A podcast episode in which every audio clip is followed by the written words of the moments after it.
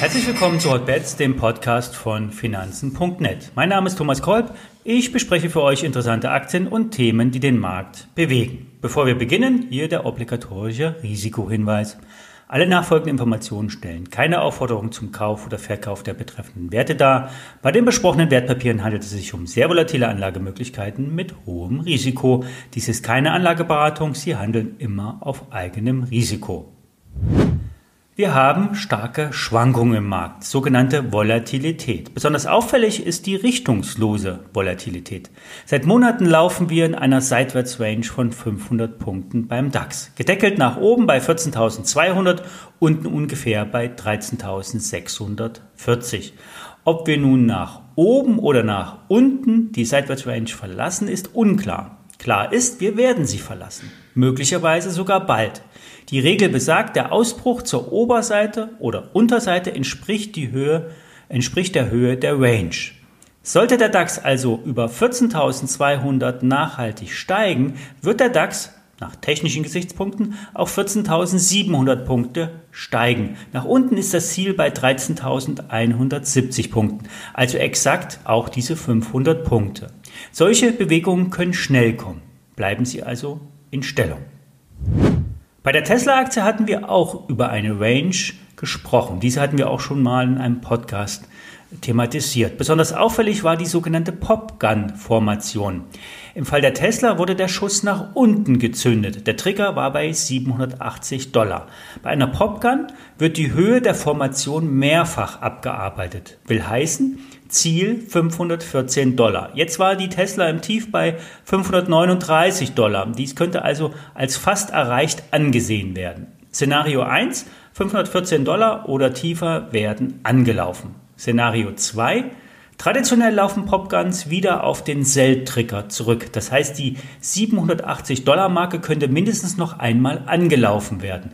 Dort wird sich dann entscheiden, ob die Tesla einen Abschiedskurs bekommt und wieder abtaucht oder in Richtung 900 fortfolgende ansteigt. Die bessere Tesla ist die VW, so ein paar lustige Marktkommentatoren. Aber mal im Ernst, VW zieht die letzten Tage oder Wochen weiter an. Die Analysten der UBS geben bereits 300 Euro als Kursziel an. Vielleicht etwas hochgegriffen. Allerdings hat der E-Automarkt das Potenzial, sich zu verzwanzigfachen.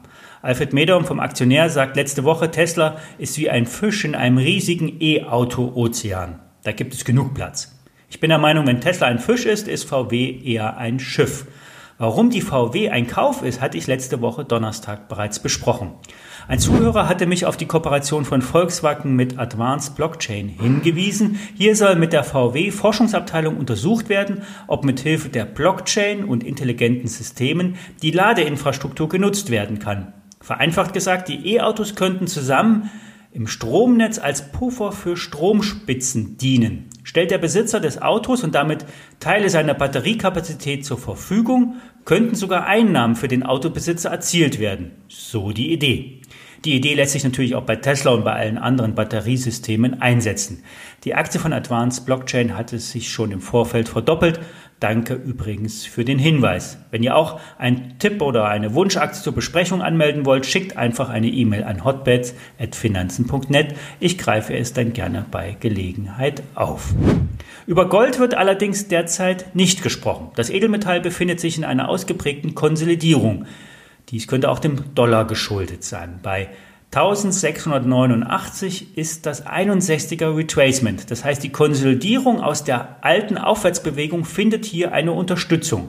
Kommt der Goldpreis also hier zum Stehen, könnte es zu einer Erholung kommen. Die Inflationstendenzen der letzten Wochen abzulesen bei den Rohstoffkursen wie Öl oder auch bei den Grundrohstoffen der Industrie, ich spreche hier über Stahl, oder insgesamt die anziehenden Renditen bei den Staatsanleihen, dies alles hat sich bisher nicht auf den Goldpreis ausgewirkt. Wer physisch Gold kaufen will, muss übrigens rund 30% Aufschlag auf den Papiergoldpreis zahlen. Wer kostengünstig in Gold investieren will, sollte auf Xetra Gold setzen. Hier kann man das Edelmetall auf Antrag sogar in ein paar Tagen ausliefern lassen. Richtig praktisch sind in Krisenzeiten allerdings Silbermünzen, die sind leichter, kleiner und als Zahlungsmittel besser geeignet. Zurück zu Gold. Wer vielleicht noch einmal auf einen kleinen Dip nach unten wartet, könnte hier günstig in Gold investieren. Wie am Anfang gesagt, dies ist keine Anlageempfehlung. Der ehemalige Chefvolkswirt der Deutschen Bank, Professor Walter, der leider viel zu früh verstorben ist, sagte immer, Gold gehört an die Frau. Da hat er recht. Für das Depot kann es allerdings auch nicht schaden.